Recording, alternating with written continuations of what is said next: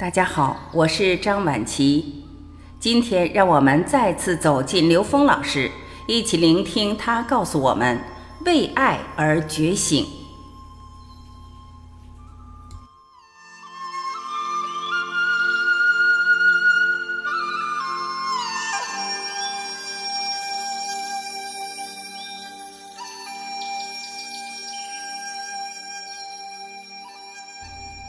今天我们讲为爱而觉醒，这是三维空间能感受到的最高能量的境界，就是大爱。为什么这么说？在《道德经》里讲：“失道而后德，失德而后仁，失仁而后义。”大家注意，“失德而后仁”。我们刚才讲的是“失道而后德”，是从 n 为 n 趋于无穷大变成 n 减一维，这叫失道。而进入了德的境界，是从 n 减一维到四维全是德。佛家管这个德叫功德，而管三维空间里面能驾驭的自由空间叫福德。我们有再多的福德，不如提升一级功德。也就是说，你从三维跳到四维的话，就相当于你从蚂蚁的境界跳到了人的境界。你说蚂蚁它有再多的空间？他有再多的他认为的财富，跟我们人能比吗？完全没有办法比。所以，我们人具有再多的三维的物质、三维的繁荣，你跳到第四维，你驾驭所有的三维空间，你超越了对生死的恐惧，你的生命升华到了一个更高的境界，你体会到那个状态就是自在，就是喜悦，就是幸福，就是创造。因为你从第四维下载信息，你可以无穷无尽地创造三维你想要看到的世界，去印证你的本自具足。所以纵向的功德非常重要。那我们现在讲到失德而后仁是什么意思？是从四维空间进入三维空间，这叫失德；离开了四维这个德的境界，进入三维空间就是人的境界。人，这叫爱，所以所有的宗教，所有的人类智慧，让我们学会爱。那这个爱跟我们理解的很多爱，它有不同的。最大的不同在哪儿？这个爱从四维空间进入三维，这个爱无分别，它的集中的代表是太阳，它寂而常照，照而常寂，它不会因为一个人是坏蛋，少给他一点。也不会因为一个人是好人多给他一点，所以他没有分别，这叫大爱。所以这里面说的大爱是无分别的爱，施仁而后义，开始有了分别，开始有了所谓的正义跟邪恶，这个时候就是义。所以我们知道施德而后仁，讲的是我们这个三维空间，我们的人能感受到的最高境界的宇宙能量。也就是说，它道的能量、德的能量呈现在现实，全是以大爱的形式呈现。最起码，它是无分别的。我跟你讲，真正的教育它有教无类。所以，我们作为老师，能不能真正的领悟这件事情，真正能够对每一个学生、每一个人内在充满了平等的、无分别的爱，这是非常重要的。我们是因为这个爱而跟我们的高维可以连接了，所以因为爱而觉醒。那我们也知道，这么大的能量就像太阳一样，我拿一个放大镜把它聚焦到一点，这一点会出现什么情况呢？烧焦了是吧？烧毁了，灼烧。这得出了一个非常简单的定律——能量定律，叫一切狭隘的爱对人都是伤害。我相信生活到这个年龄的人，多多少少已经被爱伤害过很多次了，对不对？我们的最在乎的那一位，他可能说一句无关痛痒的话，可能都会伤到我们；别人说的很不好听的话，可能我们就像耳旁风，一下就过去了。为什么？因为我们巨大的分别，我们把这么巨大的爱的能量聚焦到一点上，所以我就会被伤害。就是因为我们产生内在这种分别，那么我们为什么还要组织家庭？为什么还要有我们的亲情关系？那是我们约定了一起学会爱和被爱。爱和被爱不是情绪，不是情感，不是欲望。爱和被爱是什么？是无条件的感恩、接受、原谅和包容，是无分别，是学会无分别的大爱。但是你要先从这个在乎的小爱开始，让它放大。当我们一起学会了无条件的感恩、接受、原谅和包容，再一起把它放大到这个世界的所有方面，让它变成大爱，这样的婚姻关系，这样的家庭关系日久弥新。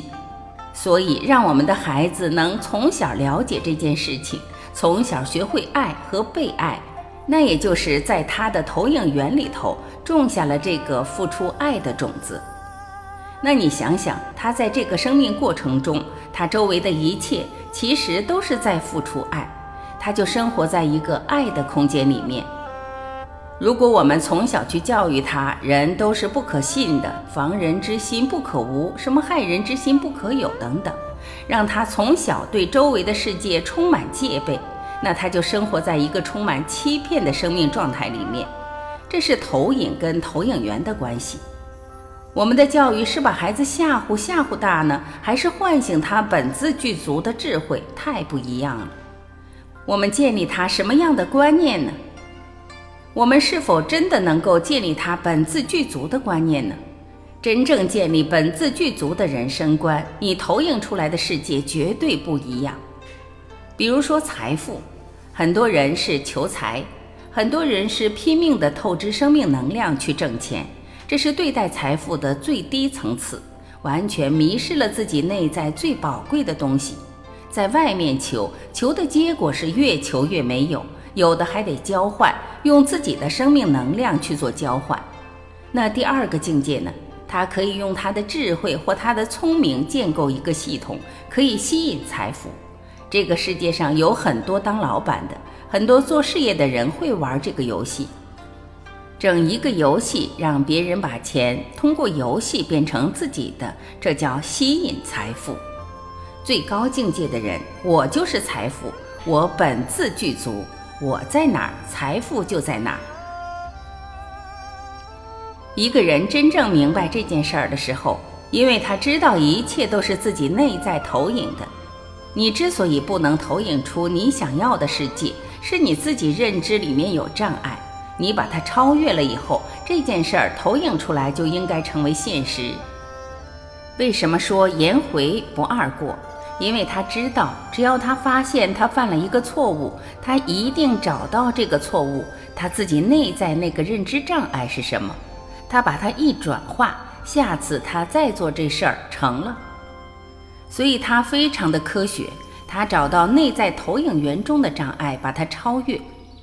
我们对待爱也是这样，大部分人是求爱，希望别人爱自己。第二个境界呢，它可以吸引爱，它把自己的魅力提升，它可以吸引别人的爱。最高境界，我就是爱，我在哪儿，爱就在哪儿。一个人当他发现原来爱是付出的时候，才是最喜悦、最快乐的。但是仔细想一想，当你爱一个人的时候，你会发现这个世界都变得很美好了。当你真心开始爱一个人的时候，也就是你发现你在付出那一瞬间，你的这好感觉才有。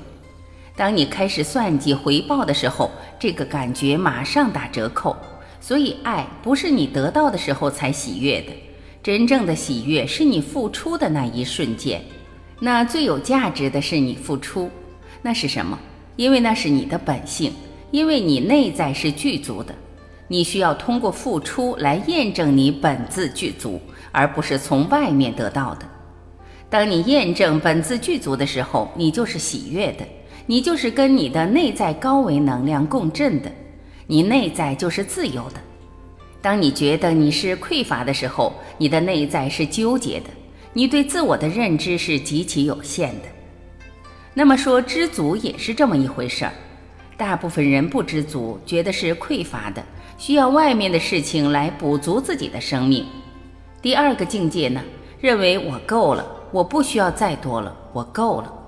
最高境界呢，我本自具足，什么东西我都有，我那个有，只是我想不想把它呈现。我想把它呈现，但它不能呈现，说明我认知有障碍。当我发现认知障碍，把它颠覆、提升、再呈现，它就呈现出来了。这就是一个成长过程。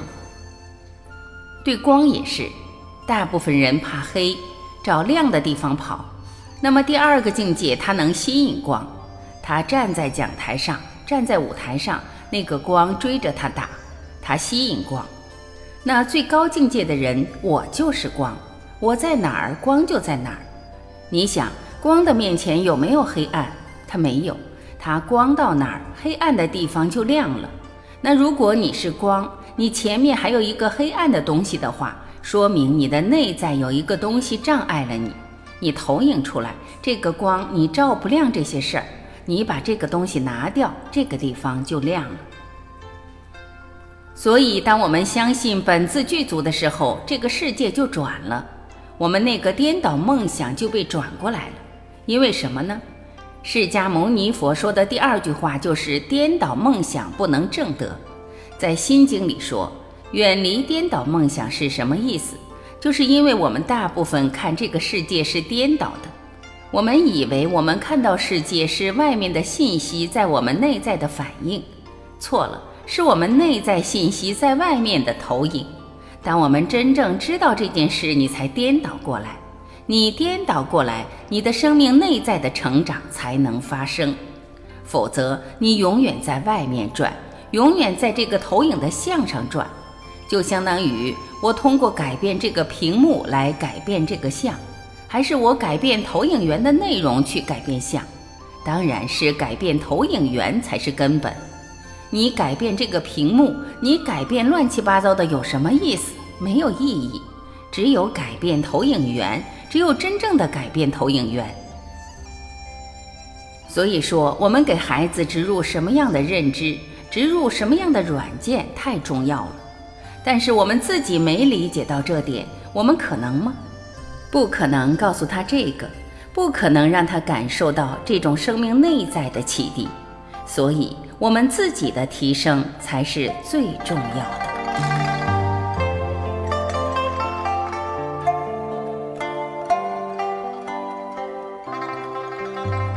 感谢聆听，我是晚琪，我们明天再会。